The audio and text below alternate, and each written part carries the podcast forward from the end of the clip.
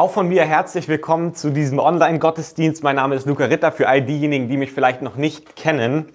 Wir starten heute in eine neue Predigtserie mit dem Titel Psalm 1.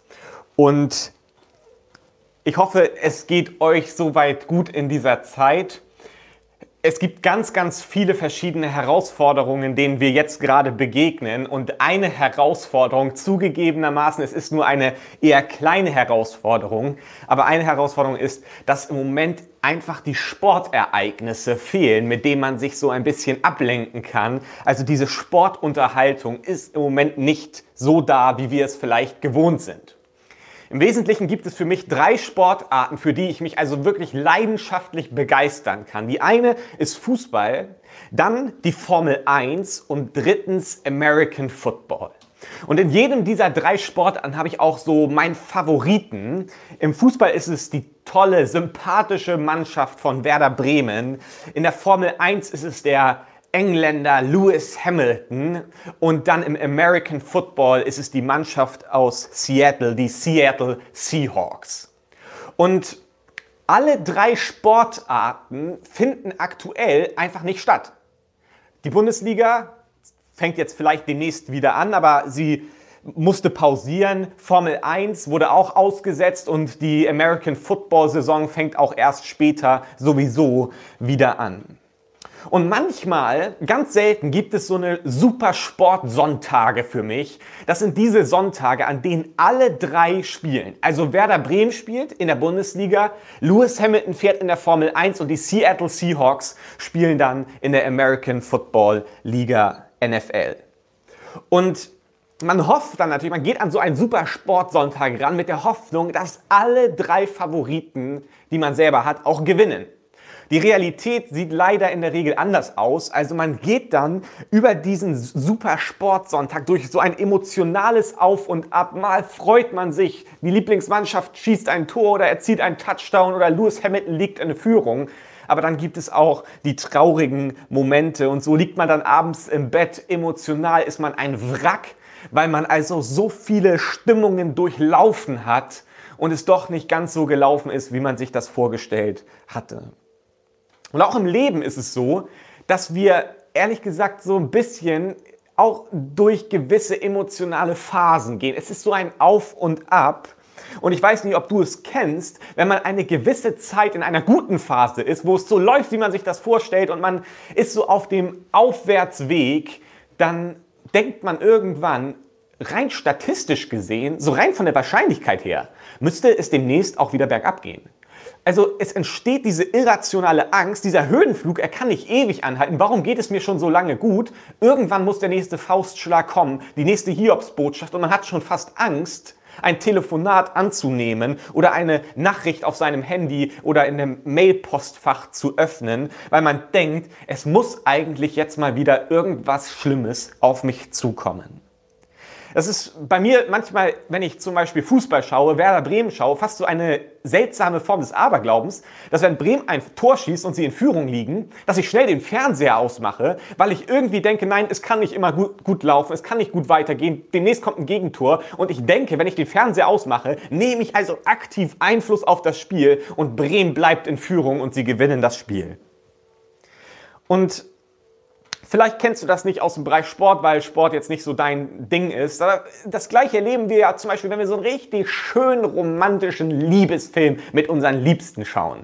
Dann geht man auch in so einem, also so ein richtig schöner Liebesfilm, so richtig, richtig schnulzig der muss auch seine gewissen Phasen durchleben. Also dann lieben sie sich, dann macht er irgendwas Dummes und sie lieben sich wieder nicht und dann treffen sie sich zufällig wieder und sie lieben sich doch wieder, dann doch wieder nicht und dann zum Ende hin Happy End. Sie sind glücklich und leben für immer glücklich zusammen und sie spazieren gemeinsam am Strand in den Sonnenuntergang.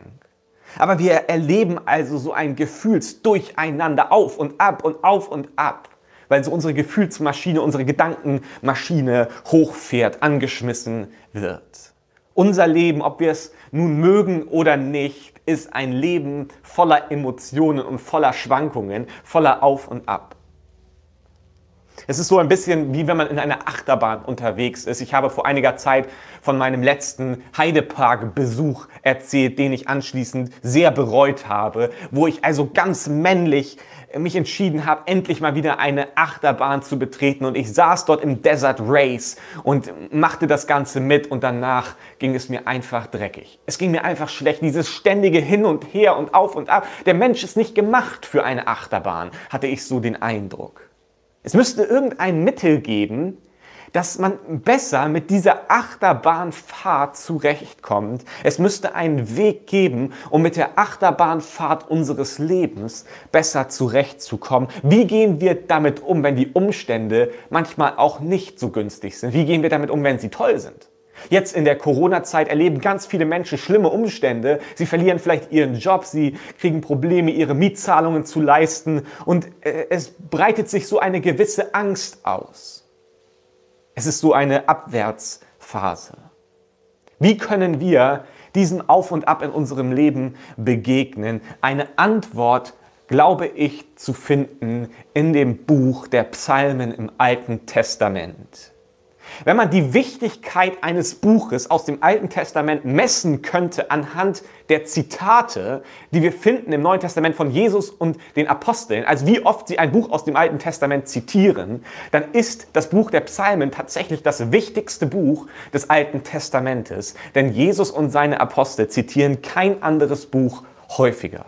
Es ist sozusagen das Gesangs- und Gebetsbuch der ersten Christen. Es ist auch das Gesangs- und Gebetsbuch von Jesus gewesen. Er hatte Psalmen als Gebetsvorlage verwendet, als Vorlage für seinen Gebetsgesang. Und so merken wir, eventuell haben wir diesen Schatz so ein Stück weit vielleicht verloren und die Psalmen könnten auch für uns wieder zu einem Gesangs- und Gebetsbuch werden, das uns unterstützt, weil dort vorformulierte Gebete und Lobgesänge sind, die wir nutzen können, wenn uns die Worte fehlen. Luther hat gesagt, die Psalmen sind im Prinzip eine kleine Bibel. Und er meinte damit zum Beispiel, dass die Entstehungsgeschichte der Psalmen sehr ähnlich ist zu dem gesamten Buch der Bibel. Auch die Psalmen sind über einen sehr langen Zeitraum entstanden von verschiedenen Autoren und nicht einmal alle sind uns bekannt. Fest steht, Psalm 1, der Psalm, mit dem wir uns in dieser Predigtserie beschäftigen wollen, ist gewissermaßen die Eingangstür in das Buch der Psalmen. Wir müssen durch Psalm 1 hindurchgehen. Wir müssen Psalm 1 verstehen, um das zu verstehen, was anschließend kommt. Und das Buch der Psalmen ist deswegen so tiefgründig und so wertvoll für uns, weil in den Psalmen wirst du eigentlich jede Gefühlslage des Menschen finden. Du wirst jeden Gedanken, jede Tiefe und jede Höhe des menschlichen Lebens finden dort und damit auch eine Vorlage für dein Leben in jeder Situation.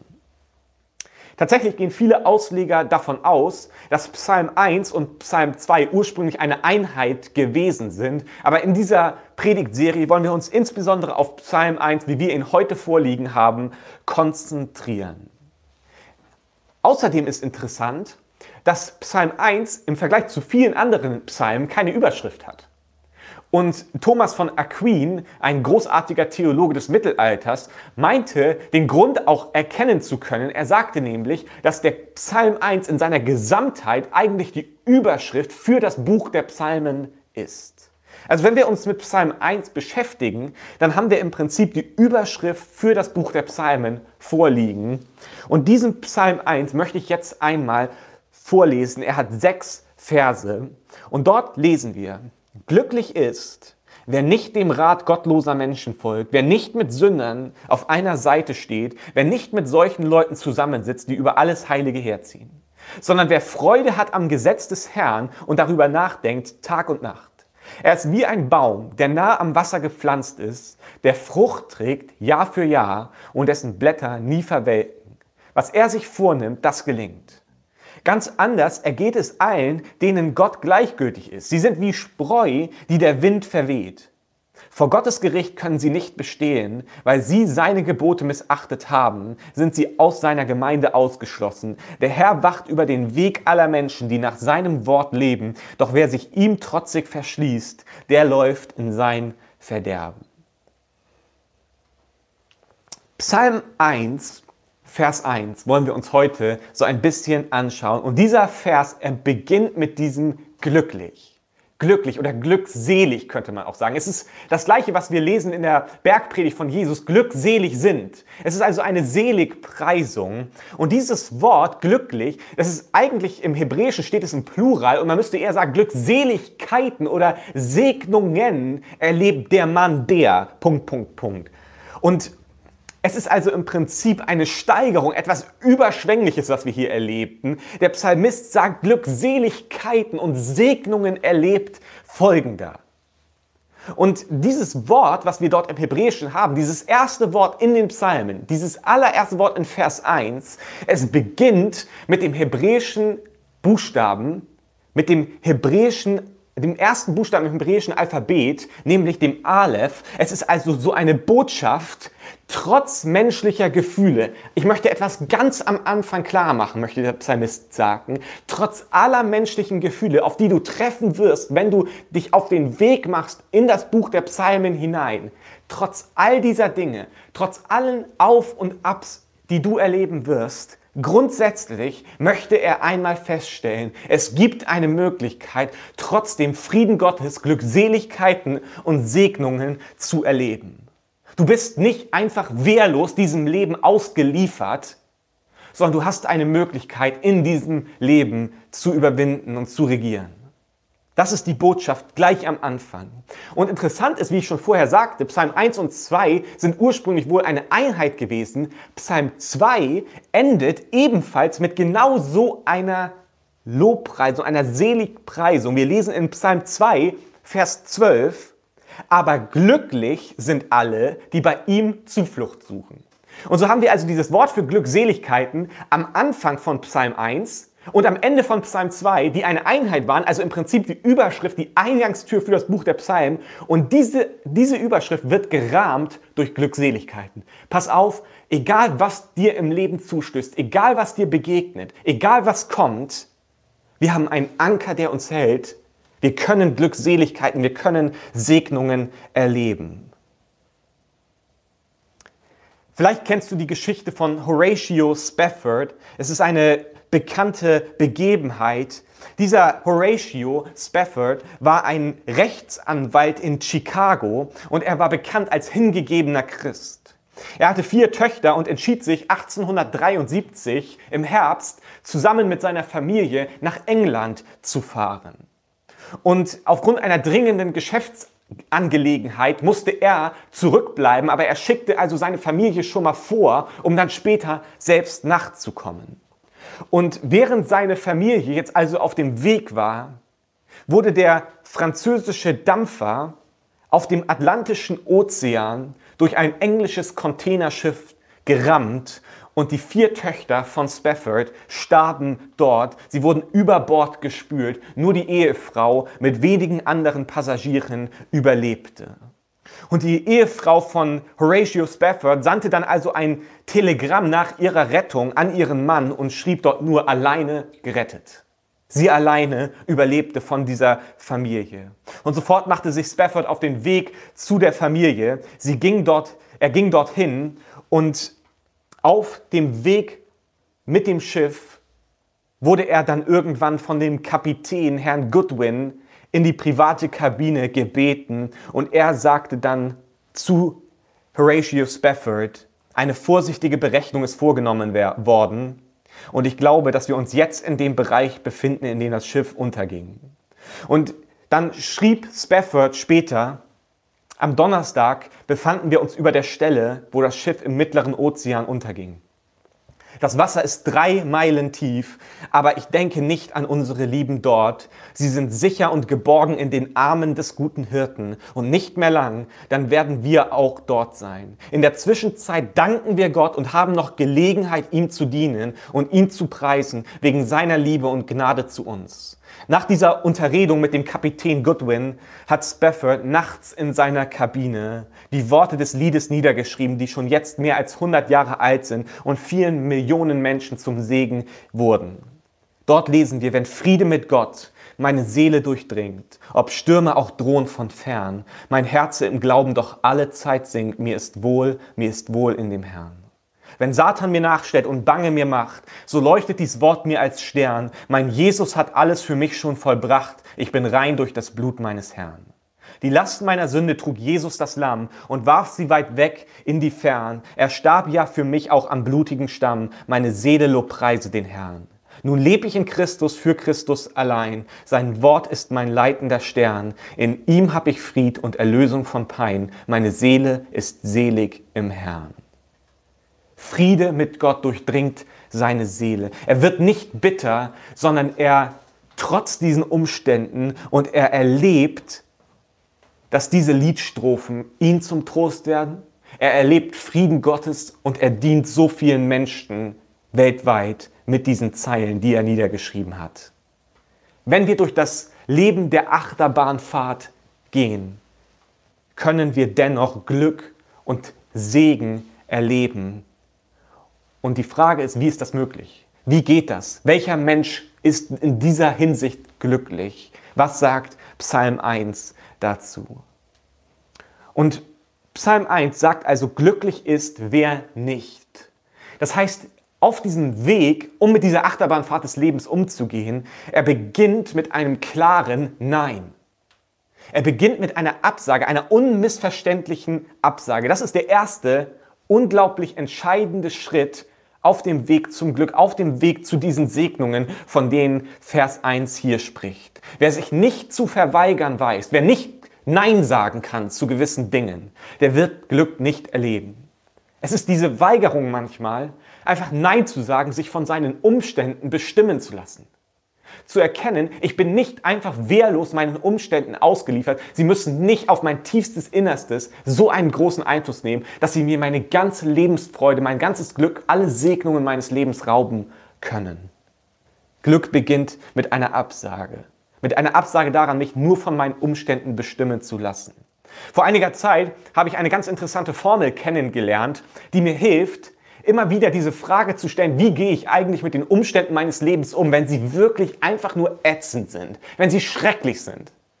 Und diese Formel klingt jetzt im ersten Moment vielleicht etwas seltsam oder auch äh, gefährlich oder sogar irgendwie schwer zu verstehen, aber man muss sie sich genau anschauen und merkt, es ist ein guter Anhaltspunkt, sich immer wieder an diese Formel zu erinnern und zu fragen, wie gehe ich mit den Umständen meines Lebens um.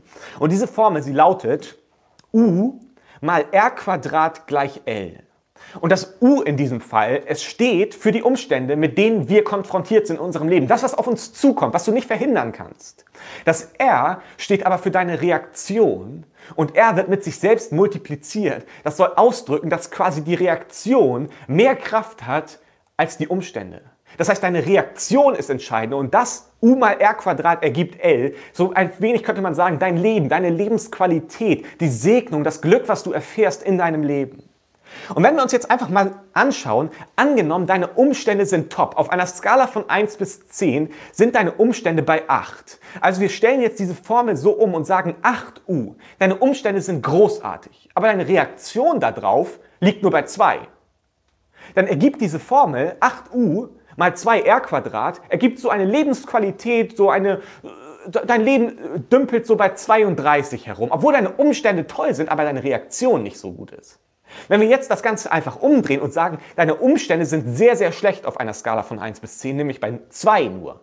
Aber deine Reaktion ist bei 8. Auf die schlechten Umstände sind wir plötzlich bei 128 L. Das heißt viel besser als vorher, nur weil deine Reaktion auf die Umstände sich verändert hat.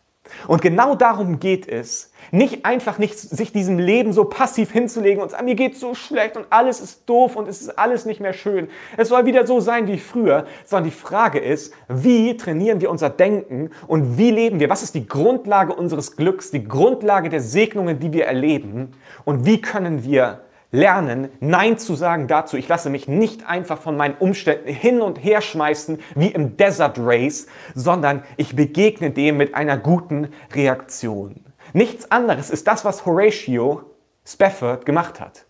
Er hat die schlimmsten Umstände erlebt, die man sich vorstellen kann. Und seine Reaktion war natürlich Trauer. Und natürlich ging es ihm nicht gut. Das ist gar keine Frage. Aber doch setzt er sich hin. Er vergisst seinen Gott nicht. Er schreibt diese Zeilen nieder und erlebt Frieden mit Gott und tiefe Glückseligkeit.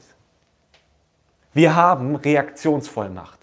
Wir sind nicht einfach dem Ganzen nur ausgeliefert, sondern wir haben eine Reaktionsvollmacht. Wir können unsere Gedanken trainieren, verändern, unsere Reaktion. Wir lesen das in Römer 12, Vers 2. Dort heißt es, passt euch nicht den Maßstäben dieser Welt an, sondern lasst euch von Gott verändern, damit euer ganzes Denken neu ausgerichtet wird. Gott möchte uns verändern. Er möchte uns einladen dazu. Lasst dein Denken komplett verändern. Nur dann könnt ihr beurteilen, was Gottes Wille ist, was gut und vollkommen ist und was ihm gefällt. Unsere Gedanken sollen verändert werden durch die Kraft Gottes. Und jetzt können wir uns die Frage stellen, wenn wir uns diesen Psalm 1, Vers 1 mal anschauen, wozu ganz konkret sagt dieser Mann, der genannt wird glückselig, der erlebt Glückseligkeiten und Segnungen, wie reagiert dieser Mann, wozu sagt er konkret Nein? Wir sehen das Ganze in der Form von Parallelismus. Dieser Parallelismus ist eine, ein Stilmittel, den wir ganz oft sehen in den Psalmen im Alten Testament. Und wir in unserer deutschen Sprache, wir kennen ja in der Regel mehr so den Lautreim. Also Lautreim, so wie zum Beispiel Lautreim und Weißwein. Das ist so ein Lautreim oder äh, Haus und Maus. Der Hebräer kennt diese Form nicht so schwerpunktmäßig, sondern bei ihm ist es mehr ein Gedankenreim. Das ist Parallelismus, dass quasi in verschiedenen Teilen, in verschiedenen Teilsätzen der gleiche Gedanke in anderen Worten wiederholt wird. Und wir haben auch diese Form des Parallelismus, in dem der Gedanke nicht einfach nur wiederholt wird, sondern erweitert wird. Es ist im Prinzip eine Zusammenführung, eine Steigerung. Und genau das erleben wir hier in den Dingen, zu denen der Mann in Vers 1, der Mensch, der glücklich zu preisen ist, Nein sagt. Das erste ist, das erste, wozu er Nein sagt, ist, ich lasse mich nicht beeinflussen durch die Ratschläge von Menschen, die eine ganz andere Lebensgrundlage als ich haben. Das heißt, wenn du sagst, mein Leben ist zentriert in Jesus Christus, Jesus ist das Zentrum, alles andere muss sich darum anreihen, dann ist das eine Lebensgrundlage, die basiert auf dem Wort Gottes, auf der Bibel. Und Psalm 1 macht deutlich, hey, wenn du dieses Leben des Glücks und der Segnung erleben willst, dann lass dich nicht zu sehr beeinflussen durch Menschen, die eine ganz andere Lebensgrundlage, eine ganz andere Lebensidee haben als du. Denn du willst doch einen anderen Weg gehen. Also such dir die Menschen, die eine ähnliche Grundlage haben wie du und orientiere dich an ihnen. So lesen wir, glücklich ist, wer nicht dem Rat gottloser Menschen folgt. Das ist der erste Schritt. Und jetzt in der Form von Parallelismus kommt der nächste Gedanke, eine Erweiterung, wer nicht mit Sündern auf einer Seite steht. Das ist also Teil 2, dass wir irgendwann, also erst folgen wir dem Rat Gottloser, dann stellen wir uns hin und stehen mit den Sündern auf einer Seite. Wir fangen an, unser Leben auch in eine Richtung zu bauen, die Gott nicht so vorgesehen hat. Der zweite Teil. Und dann kommt der dritte Teil, die nächste Steigerung, die Steigerung ins Extrem hinein, Wer nicht mit solchen Leuten zusammensitzt, die über alles Heilige herziehen. Also erst folgen, dann bleibt man stehen und dann setzt man sich hin mit den Leuten, die über alles Heilige herziehen. Es ist also eine Steigerung dieses schlechten Weges bis ins Extrem hinein. Wir lesen sowas ähnliches in Römer 1, Vers 29 bis 32, dort heißt es, sie sind voller Unrecht und Gemeinheit, Habgier, Bosheit und Neid, ja sogar Mord, voller Streit, Hinterlist und Verlogenheit, Klatsch und Verleumdung. Sie hassen Gott, sind gewalttätig, anmaßend und überheblich. Beim Bösen sind sie sehr erfinderisch. Sie weigern sich auf ihre Eltern zu hören, gerade zum Muttertag, ganz bedeutend haben weder Herz noch Verstand, lassen Menschen im Stich und sind erbarmungslos. Dabei wissen sie ganz genau, dass sie nach dem Urteil Gottes den Tod dafür verdient haben. Trotzdem machen sie so weiter wie bisher. Und jetzt kommt es, also die Steigerung der Sünde bis ins Extrem. Ja, sie freuen sich sogar noch, wenn andere es genauso treiben. Es ist dieser Spott über alles Heilige. Es ist dieser, diese Steigerung ins Extrem, wenn man irgendwann vielleicht dem Rat so ein bisschen folgt, dann vielleicht mitmacht und am Ende, wenn man anfängt, über alles Heilige herzuziehen, zu spotten und Teil davon zu werden. In der Form des Parallelismus baut dieses, diese, dieser schlechte Weg sich auf, Schritt für Schritt, drei Schritte. Und Psalm 1, Vers 1 sagt, glücklich ist, wer nicht diesen Weg geht. Segnungen erlebt, wer nicht diesen Weg geht, wer es schafft, Nein dazu zu sagen.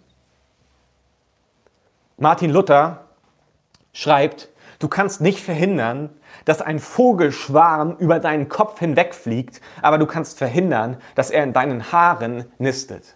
Ich kann nicht verhindern, dass irgendwelche Dinge auf mich zukommen. Ich kann auch nicht verhindern, dass Versuchungen in meinem Leben sind. Ich kann nicht verhindern, dass manche Menschen in mein Leben hineinsprechen, denen ich eigentlich kein Gehör geben will. Es ist also wie dieser Vogelschwarm, der über meinen Kopf hinüberfliegt. Ich kann ihn nicht verhindern. Aber du kannst verhindern, dass ein Nest auf deinem Kopf gebaut wird.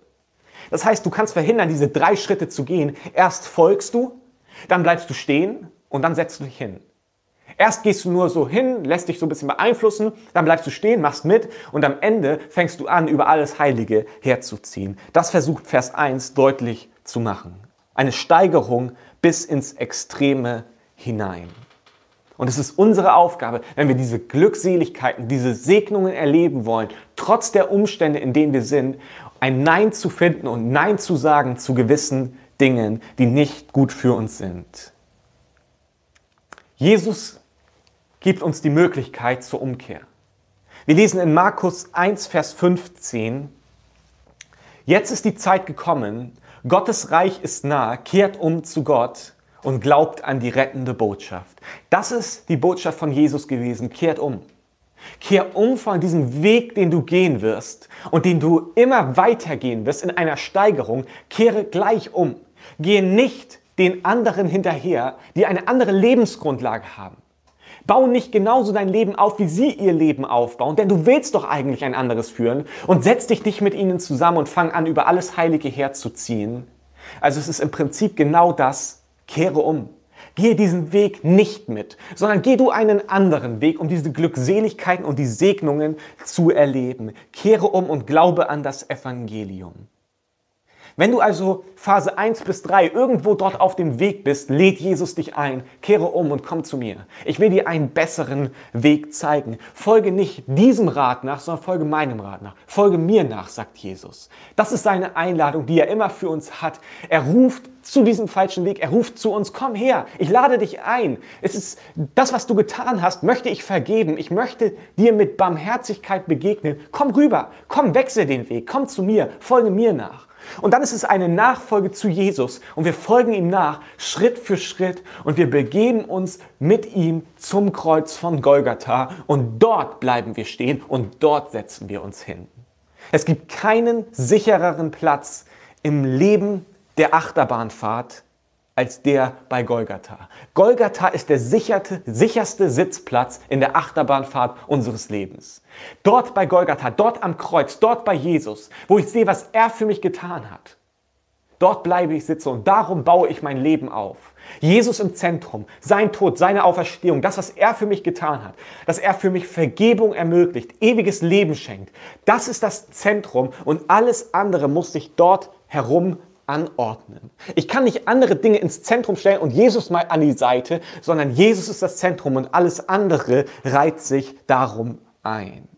Der Weg des Segens ist der Weg des Evangeliums. Der Weg des Lebens ist der Weg von Jesus Christus.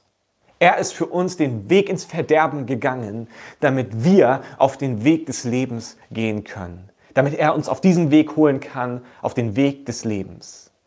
Also Erlebst du diese Achterbahnfahrt der Gefühle, die gute Botschaft ist, deine Gedanken können erneuert werden, du kannst umkehren, du kannst zu Jesus kommen und plötzlich ist das Fundament in der Mitte Jesus Christus und er ist unerschütterlich. Golgatha ist unerschütterlich. Das, was Jesus getan hat für dich, ist unerschütterlich. Es kann nicht zerstört werden, es kann nicht gebrochen werden und plötzlich wird deine Lebensfahrt in gewisser Weise ruhiger, weil du merkst, egal welche Umstände mir begegnen, das Wesentliche stimmt, ich bin gerettet für alle Zeit Jesus hat meine Schuld vergeben und ich darf auf seinem Weg ihm in der Nachfolge hinterher gehen. Das ist die frohe Botschaft, die wir als Christen in die Welt hinaustragen wollen. Und dafür brauchen wir uns nicht zu schämen. Es ist die großartigste Botschaft, die es gibt. Kehre um von deinen alten Wegen und erlebe Glückseligkeiten und Segnungen bei Jesus Christus, der dir vergeben möchte und dir das ewige Leben schenken will. Ich möchte auch diesen Sonntag wieder mit uns beten.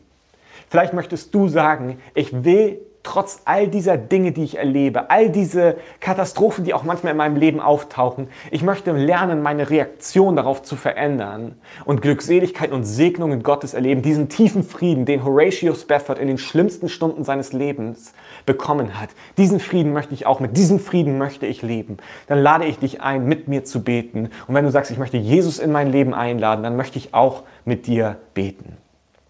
Himmlischer Vater, wir danken dir für diesen Sonntagmorgen. Wir danken dir für die Möglichkeit, Gottesdienst zu feiern. Wir preisen dich über unsere Umstände und sagen dir, Herr, wir wollen reagieren, dass du geehrt wirst in unserer Reaktion.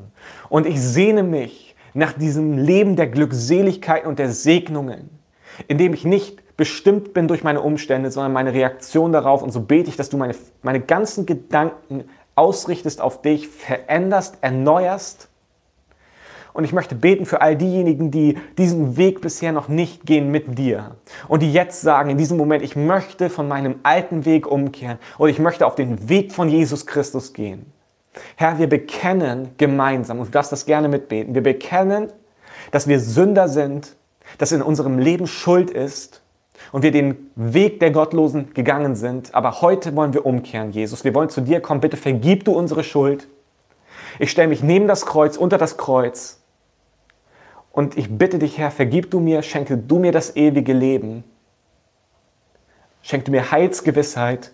Ich werde dir folgen mein Leben lang. Von heute an bist du der Chef in meinem Leben. Amen. Wenn du so eine Entscheidung getroffen hast, dann hast du immer die Möglichkeit, uns jederzeit zu kontaktieren und wir werden mit dir in Verbindung treten, weil wir dich unterstützen wollen auf diesem Weg. Wenn du das möchtest, dann melde dich gerne und wir werden Kontakt aufnehmen mit dir.